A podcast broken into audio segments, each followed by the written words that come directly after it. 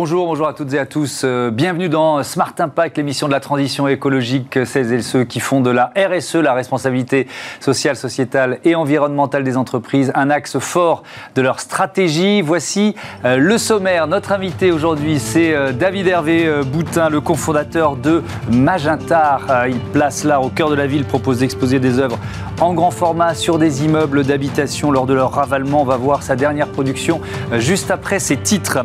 Dans notre débat à l'heure, on se demandera euh, comment recycler euh, les masques anti-Covid avec une opération qui est menée par l'entreprise euh, Plaxtil. Et puis dans Smart Ideas, vous découvrirez Bisque. Bisque, c'est un distributeur alimentaire anti-gaspi pour la restauration collective. De l'art engagé, du recyclage, de l'alimentaire. Trois thèmes, 30 minutes pour les développer. C'est Smart Impact et c'est tout de suite.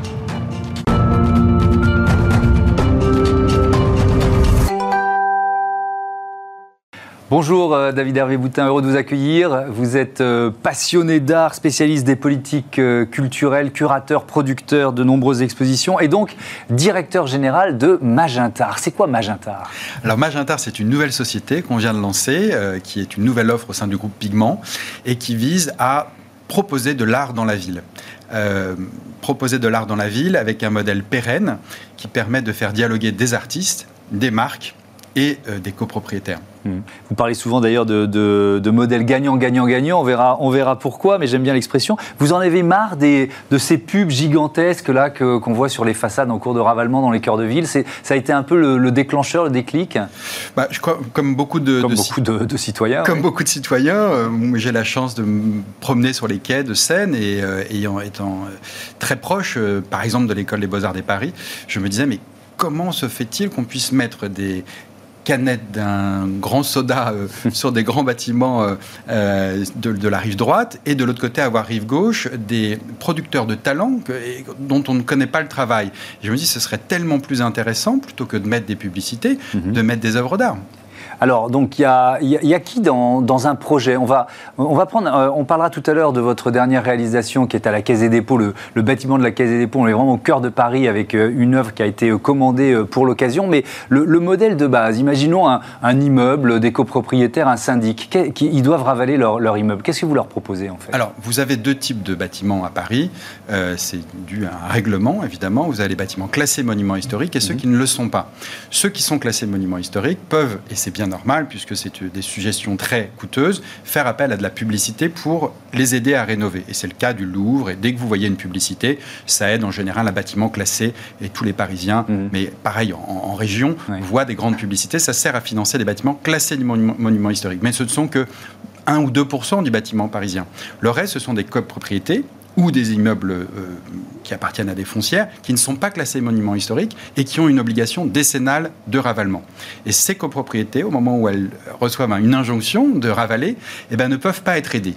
Nous, euh, Magenta, on propose une solution à ces propriétaires ou copropriétaires en leur disant bah, plutôt que de mettre de la bâche blanche qui va laisser passer la poussière, qui va être très inesthétique, on vous propose, pendant la durée de vos travaux, d'héberger un artiste et une œuvre d'art. Hmm. Pourquoi c'est gagnant, gagnant, gagnant?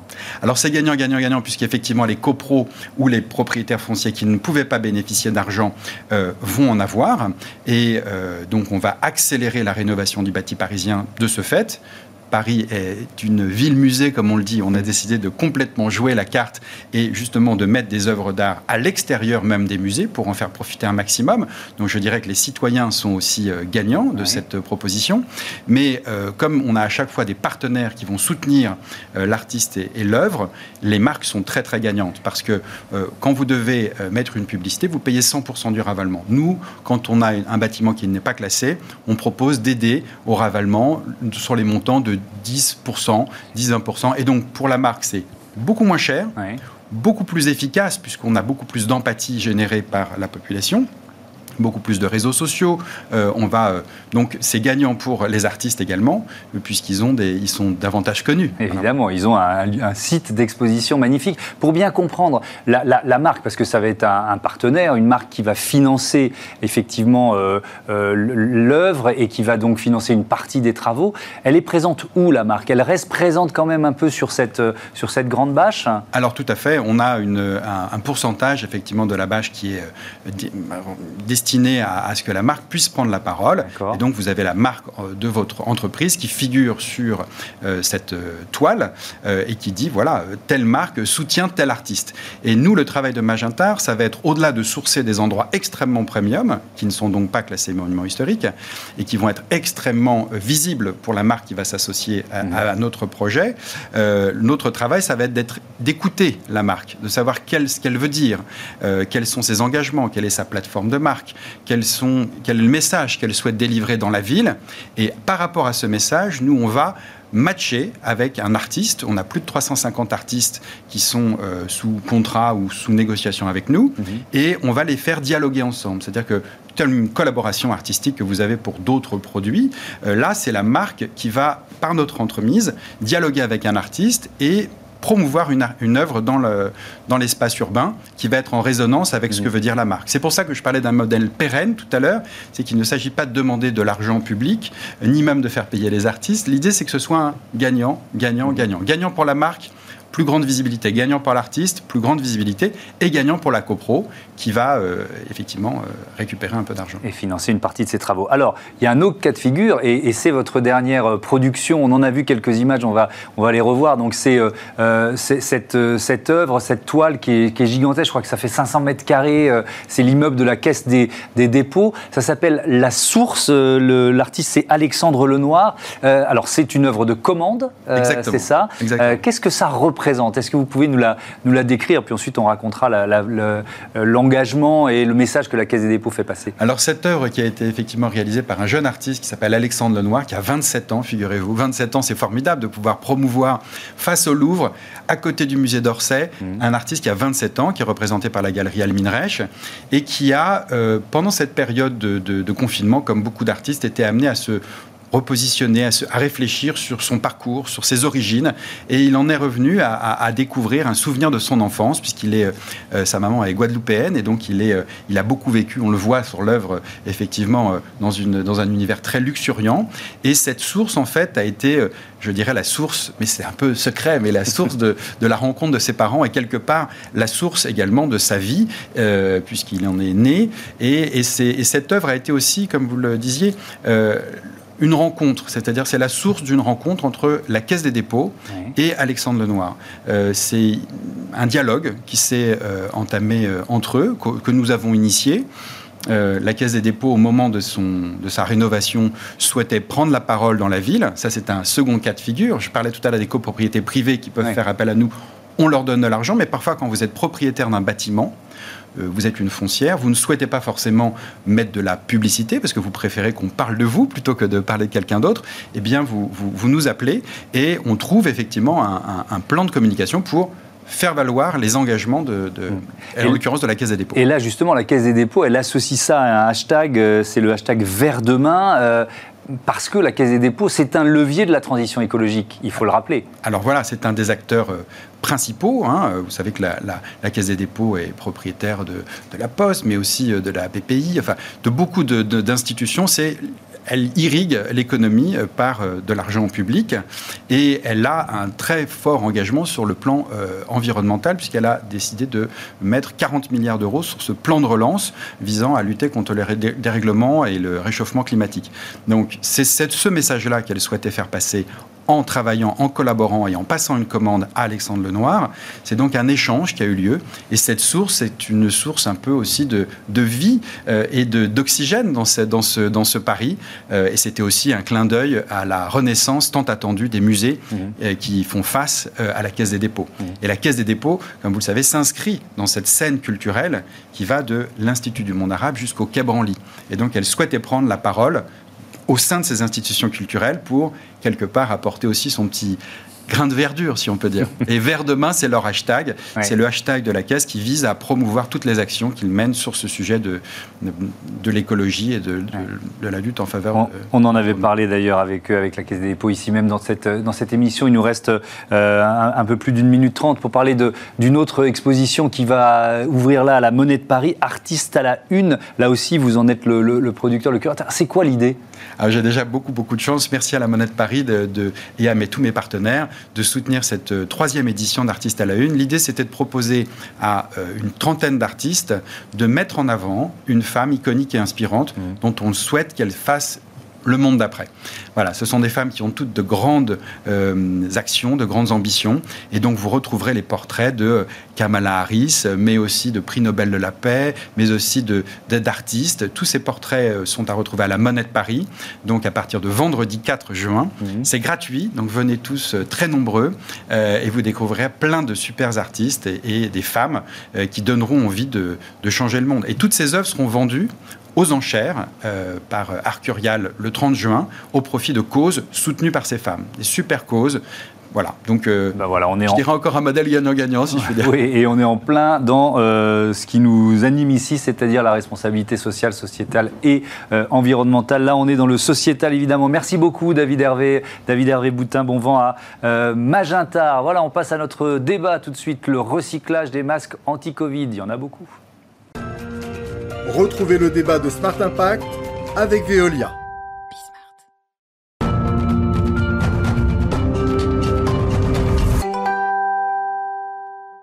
Comment recycler les masques euh, anti-Covid? C'est le débat de notre émission aujourd'hui avec euh, Olivier Civil. Bonjour. Bonjour. Bienvenue. Vous êtes le cofondateur de Plaxtil et euh, Dimitri Carbonel, un habitué de l'émission. Bonjour Dimitri. Heureux de vous retrouver. Toujours fondateur de Livosphère. C'est quoi Livosphère en quelques mots? C'est vraiment l'innovation durable, hein, vraiment au service des entreprises. L'innovation durable au service des entreprises. Et puis Olivier Civil, on va dire un mot, parce qu'on va beaucoup parler des masques, mais le Plaxtil, c'est quoi ce matériau? Alors, Plaxtil a été créé à la base pour faire du recyclage de déchets textiles. Donc, on a créé un nouveau matériau, un polymère hybride, euh, dans lequel, en fait, on incorpore, on incorpore jusqu'à 50% de déchets textiles.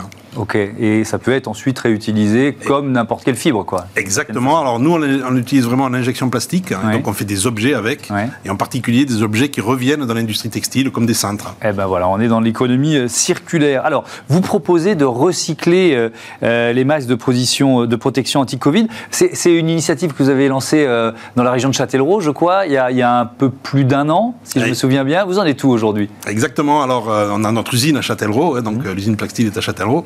Et quand on a vu arriver les masques, ça c'était vraiment le cri du cœur.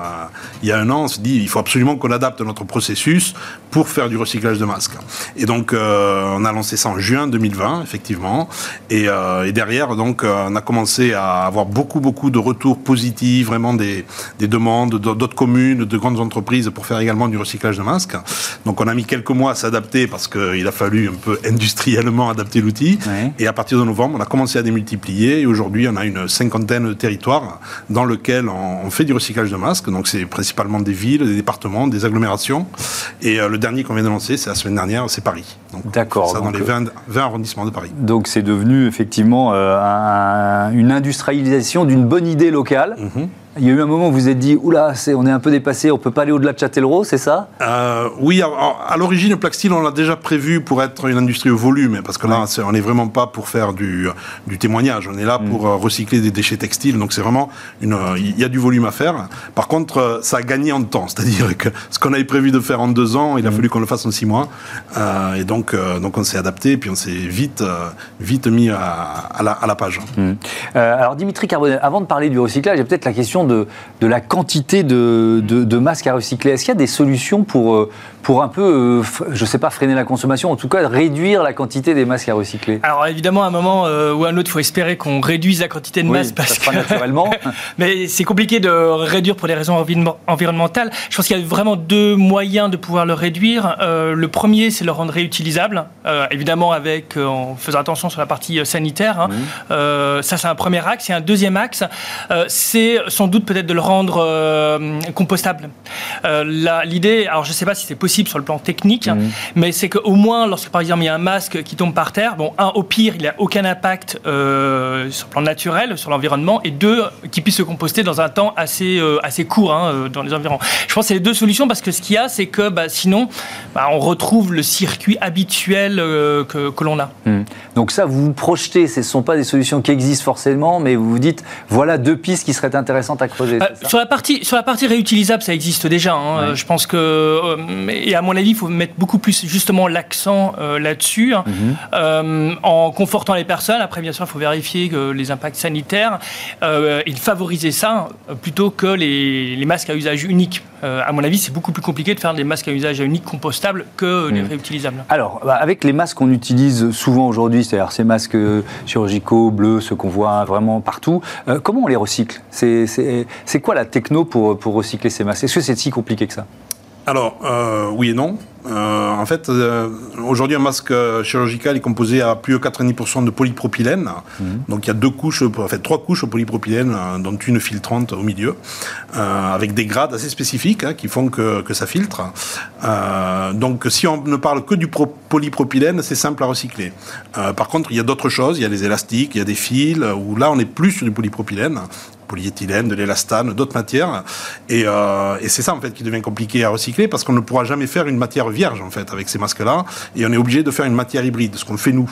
Et euh, donc. euh, Parce que quand vous les récupérez, vous faites quoi avec? Vous les broyez? Exactement. Alors Ouais. nous, bon, ils, ont- ils suivent tout un processus. hein, donc on passe toujours tout ce qui est collecte par l'économie sociale et solidaire. Ensuite, c'est mis en quarantaine. Ensuite, c'est délissé, c'est-à-dire qu'on va lever la barrette métallique. Et nous, ensuite, donc, on va les broyer, on va les repasser aux ultraviolets, euh, aux UVC pour bien les désinfecter. Et ensuite, on va les transformer en billes de matière. Voilà. Euh, donc tout ça, en fait, c'est un process qui, qui existe, qui est notre process, notre brevet. Euh, la problématique de ça, c'est comment en fait est-ce qu'on ag- agglomère toutes ces matières différentes. C'est ça la difficulté. Voilà. Ouais. Et nous, comme on l'avait fait avec le textile, on a un peu réadapté pour le faire pour les masques, tout simplement. D'accord. Comment vous, euh, vous décontaminez les masques euh, ça, ça- Vous avez parlé de quarantaine, c'est vous qui vous en occupez C'est une autre entreprise Comment Alors voilà, donc nous, toute la partie collecte et euh, préparation des masques dans le délissage est fait par l'économie sociale et solidaire. Donc Ouais. on travaille par exemple sur Paris, on travaille avec une association, association qui s'appelle l'ANRH, Association nationale de réinsertion des handicapés. Ouais. Euh, donc euh, eux, ils vont faire la collecte, mettre les masques en quarantaine pendant 7 jours. D'ailleurs, personne n'y touche. Donc là, on a l'ARS, les accords de l'ARS là-dessus euh, pour pour justifier le fait. hein. Mhm. Et derrière, donc, on va nous les récupérer. Et une fois qu'on les aura récupérés, on va les broyer, on va les passer aux ultraviolets C, donc euh, euh, complètement désinfectants, Mhm. et de manière à ce que la matière soit complètement sans, sans microbes, sans, euh, sans virus, sans germes, sans rien du tout. Et, et qu'est-ce que ça devient après? Ça devient ensuite, on va en faire des mini billes, si vous voulez, de matière. Ouais. Euh, ça ressemble à des, des- des billes de polypropylène, sauf qu'elles n'ont pas du tout la même couleur, elles n'ont pas du tout même la même texture, hein, puisqu'elles sont bleu foncé. Et, Mhm. et derrière, on pourra les injecter dans des presses à injection. Alors c'est c'est là l'enjeu aussi, euh, Ouais. Dimitri Carbonel, c'est euh, euh, re- recycler, enfin c'est-à-dire la, la réutilisation de la matière tirée des masques recyclés. Quoi. Oui, parce qu'il y, a- y y plusieurs points. Le premier point, quand on est dans, vraiment dans des multimatériaux, euh, c'est effectivement que ce qu'on en fait, quels sont les débouchés, parce que c'est très aussi compliqué hein, de les recycler. Donc, soit on crée une filière à part pour recycler justement ces produits multimatériaux. Euh, aussi, en termes d'usage, il est nettement préférable de partir sur des usages euh, à longue durée hein, plutôt que des usages qui sont à courte durée. Donc, par exemple, euh, si on veut faire, euh, je sais pas, des- d'autres objets à usage unique, c'est absurde d'utiliser de la matière recyclée multimatériaux. Mm. C'est-à-dire que si je vous entends bien, il faut pouvoir recycler les objets qu'on va créer à partir des masques recyclés, Ouais. c'est ça Il faut vraiment penser le- la chaîne de, de bout en bout, Mm. et ça comprend aussi bien sûr la, la partie collecte. hein. Euh, je prends un exemple très simple. hein. Imaginons un cintre. Eh bien, si par exemple vous faites des cintres à partir de multimatériaux, hein, comme par exemple Plaque-Steel, soit vous avez la possibilité d'avoir un circuit complet pour récupérer les cintres dans des magasins. Mais si vous l'avez pas prévu et que les gens commencent à s'amuser à mettre ça euh, dans des bennes, par exemple, ou dans des poubelles jaunes, c'est une catastrophe parce que ça contamine votre poubelle jaune. Euh, sauf si elle est évidemment triée, mais c'est de la complexité en plus. Donc il faut vraiment intégrer. plus, quoi. Ouais. Euh, Exactement, il faut l'intégrer vraiment de, de bout en bout. hein. Ouais. Donc ça suppose de, de penser euh, une filière de- Oui. du recyclage des masques, d'après vous? Alors, c'est très compliqué, hein, la filière des masques. C'est long à mettre en place aussi. Bah, en fait, il y a un certain nombre d'étapes. Il y a la première étape qui est collecter. hein. Euh, ensuite, euh, collecter des masques, euh, typiquement, si on commence à mettre des bornes partout, c'est- Mm. un, c'est compliqué. Et C'est ce que vous pas- avez fait Vous avez, vous avez installé des bornes dans des, pardon, hein, Oui, bah, chez, de des, chez hein. des commerçants, chez des Exactement, partenaires. ouais. complètement. Et par exemple, à Paris, on a installé euh, une petite dizaine de bornes dans toutes les mairies d'arrondissement. D'accord. Donc tout le monde peut venir à la mairie d'arrondissement jeter ses masques. Vous auriez Mais- dû venir avec une borne, on l'aurait installée à. Je vous en enverrai une, utile. Je veux bien envoyer. On est Mais ça, ça prend qu'une petite partie du flux. Après, il faut le recycler, hein, enfin le transporter, le recycler, et après derrière, il faut trouver des débouchés hein, à ce plastique. Et euh, là encore, il faut regarder ça de bout en bout, parce que si vous avez de la matière recyclée, par exemple du plaque-style, et que vous ne savez pas quoi en faire, bah, c'est un petit peu gênant. Vous avez recyclé pour rien. Il faut avoir un modèle économique en plus derrière. Hmm.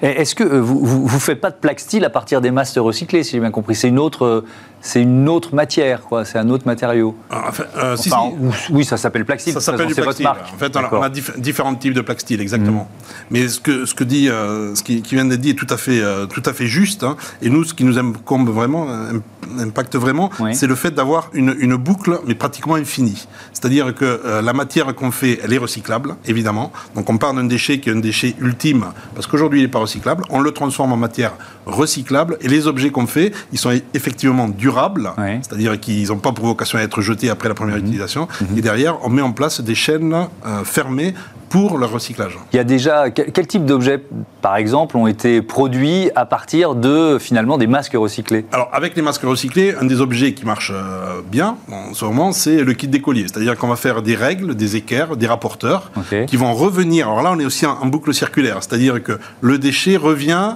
recyclé au point de départ, c'est-à-dire à la commune qui a, chez qui on a récupéré les déchets. Et donc, euh, par exemple, dans quelques mois, les petits écoliers de Paris auront des kits en plaque style pour faire de la géométrie dans les écoles euh, primaires ou dans les collèges. À partir des masques qui ont été euh, récupérés à Paris. Exactement. Vous, sourcez, le, vous sourcez la matière, la matière première. Est-ce que vous avez dû embaucher euh, parce qu'il euh, y, a, y, a ce que vous produisiez euh, auparavant et qui continuait, j'imagine, de, de, tourner. Quoi. Bien sûr. Alors, on, a embauché, on continue d'embaucher. On a embauché chez Plaxtil, on a embauché également dans les ESS, dans l'entreprise d'économie sociale et solidaire avec qui on est, on est partenaire. On, on, estime à peu près l'équivalent, 60 000 masques recyclés. Mmh. C'est un équivalent de temps plein. Euh, pour, euh, pour une entreprise d'insertion. Donc euh, aujourd'hui, on est pratiquement à 5 millions de masques recyclés. Donc vous voyez, il y a quand même quelques embauches qui ont été faites à ce, eh ben niveau-là. voilà, il faut toujours trouver des bonnes nouvelles là où elles sont. Merci beaucoup, merci à tous les deux hein. d'avoir participé à ce débat. On passe à Smart IDs, l'anti-gaspi au programme. Smart IDs avec BNP Paribas. Découvrez des entreprises à impact positif.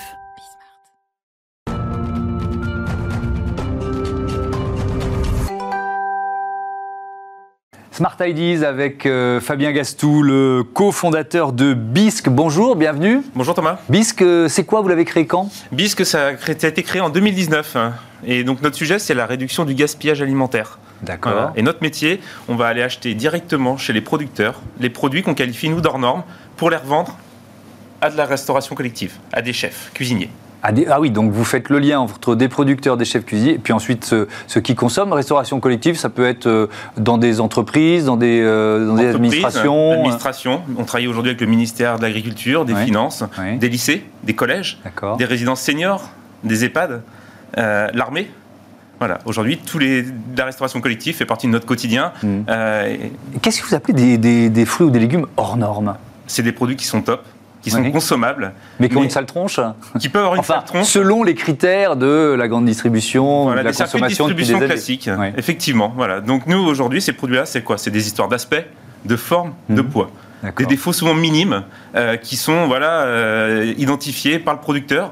Et nous, aujourd'hui, on va dire au producteur, mais conditionne-moi ces produits et je vais te les acheter. Donc je vais améliorer aussi tes revenus et je vais les revendre à des chefs engagés qui, eux, vont les cuisiner et je vais apporter ça avec ça, la, la, communication mhm. pour mettre en avant voilà, la démarche et offrir aussi à un convive bah, une possibilité de s'engager en choisissant son assiette le midi. Voilà. Euh, oui, parce que ces, ces, fruits et légumes, ces produits hors normes, comme vous dites, ils ont toutes leurs qualités euh, gustatives, euh, nutritives, ils n'ont rien perdu. C'est ça. Ouais. c'est quoi le gaspillage alimentaire? Ça représente quoi aujourd'hui en France, pour faire le constat En France, le constat, c'est 10 millions de tonnes voilà, qui sont produits, d'aliments produits mm. et écartés et jetés, Alors, très mal valorisés. Oui, sur ces 10 millions de tonnes, il y a quoi Un tiers peut-être qui revient aux consommateurs, on va dire, mais, mais, les deux tiers restants, c'est la production, la transformation Souvent, ce qu'on ignore, parce qu'on n'est pas de ce milieu-là, de l'agroalimentaire ou de la production, c'est que plus de la moitié du gaspillage alimentaire est généré sur l'amont, c'est 53%. Oui. Et donc, 5,3 millions de tonnes. Oui, c'est énorme. Vous, vous réglez la partie production. Enfin, une un peu de la partie production. Le côté malin et le côté novateur voilà, de notre activité, c'est d'avoir créé un modèle B2B. Mhm. Voilà, ce fameux pont entre d'un côté des producteurs qui ont des légumes, entre guillemets, biscornus, et de l'autre côté, des chefs qui n'ont aucun souci pour travailler une carotte qui est un peu tordue pour en faire une carotte râpée. Et je peux même prendre un autre exemple. Un, un osso avec, euh, si la croûte est fissurée, ça redevient une tome de brebis. Mais si elle est râpée pour faire un risotto, ça devient magique. Ah oui, tout simplement. Un risotto euh, à la tome de, de Soirati, ça peut être, ça peut être très très bon. Il y a top, combien de ouais. chefs qui vous accompagnent Aujourd'hui, on a une quarantaine de chefs Mhm. voilà, qui, euh, qui, nous, qui soutiennent notre démarche sur l'île de France. On en a à peu près aussi 40, une quarantaine sur la région Rhône-Alpes et une trentaine sur la région bordelaise. Donc vous avez compris qu'on a trois aujourd'hui plateformes logistiques qui nous permettent de réceptionner nos produits, de les stocker, de préparer nos commandes et de faire la livraison. Donc on offre aujourd'hui une solution clé en main Mhm. pour les restaurateurs, pour les, chefs cuisiniers. Oui, et puis ce que j'entends de votre démonstration, c'est que, évidemment, enfin, ça va mieux en le disant, mais vous privilégiez les circuits courts. Exactement. On Ouais. achète directement au producteur. Donc on va aller acheter un cookie qui a cuit trop près un peu de la, de la plaque et qui est puron, qui est carré. Et le chef, lui, va pouvoir le, faire du topping, par exemple, le mettre sur une crème glacée ou en faire un crumble. Mais alors attendez, parce que moi je découvre des cookies, j'aurais pas imaginé. Moi je pensais fruits légumes uniquement. Exactement. Donc Mais chez Bisque, c'est une offre. Quel, quel- quel type de produit alors? Chez Bisque, c'est tout. Voilà. Il y a toujours une raison pour un producteur ou un transformateur d'écarter un produit, Mhm. parce qu'il y a des exigences commerciales, il y a des réalités techniques aussi qui sont imposées par les circuits, par les process de production. Mhm. Et c'est en fait c'est de là qu'est parti mon constat, parce que j'ai travaillé pendant 10 ans dans l'agroalimentaire, et derrière qui impose aux producteurs d'écarter ces produits. L'hiver dernier, je rencontre Jules, qui est un fromager en Haute-Savoie, qui fait euh, des tomes de brebis, euh, enfin des tomes, des fromages à raclette au lait Ouais. cru. Et pour le vendre en GMS, ben, on veut faire, pour faire du fromage à raclette, on le veut en petites tranchettes. Et ben ça lui impose en fait sur la tome d'enlever le cœur de cette, de cette meule pour éviter la pointe. Ben moi je lui rachète cette, euh, ce cœur-là qui avant était jeté et on va l'amener à des chefs qui vont le tailler en cubes pour le mettre soit sur un gratin ou le, le rouler dans une panure et en faire un chromeski par exemple. Voilà. Et le servir dans une résidence senior ou à des, à des jeunes. Donc on a un produit, un AOP, un produit qui est top qualité gustativement et on va pouvoir voilà, en faire profiter le convive. Est-ce c'est que, ça vraiment rend, vos, ça ass- vertueux. est-ce que Ouais. ça rend vos assiettes plus chères? Ah, pas du tout. Ouais, pas du tout. L'intérêt pour tout le monde, c'est de valoriser le produit, c'est de préserver nos ressources. Donc, c'est le côté environnemental de la réduction du gaspillage alimentaire, de réduire l'impact carbone de notre alimentation, décarboniser voilà notre euh, notre façon de s'alimenter. Et puis, c'est euh, derrière le, le smile que vous avez quand vous dites au producteur "Tiens, je t'ai trouvé un- un- ton produit que tu savais pas que en faire, euh, je, le- je te l'achète aujourd'hui." Donc, ça vient améliorer tes revenus. Et puis de l'autre côté, on a des chefs Ça renforce la, volonté voilà, de, de mettre, de se cuisiner, côté- ce côté de faire plaisir à son convive. Euh, voilà, c'est vraiment une démarche vertueuse et dans une économie circulaire. C'est ce qui était devenu un produit, un déchet pour l'un, est devenu un super produit pour l'autre. Mm. Quelle belle idée, merci beaucoup, bravo Fabien Ga- Gastou. Euh, voilà, pour les entreprises, les institutions qui ne sont pas encore clientes, vous pouvez y aller, je trouve que l'idée est euh, géniale. Bon vent à Bisque. Voilà, c'est la fin de cette émission. On se retrouve demain, 9h midi, 20h30 euh, sur Bismart. C'est la chaîne des audacieuses et les audacieux.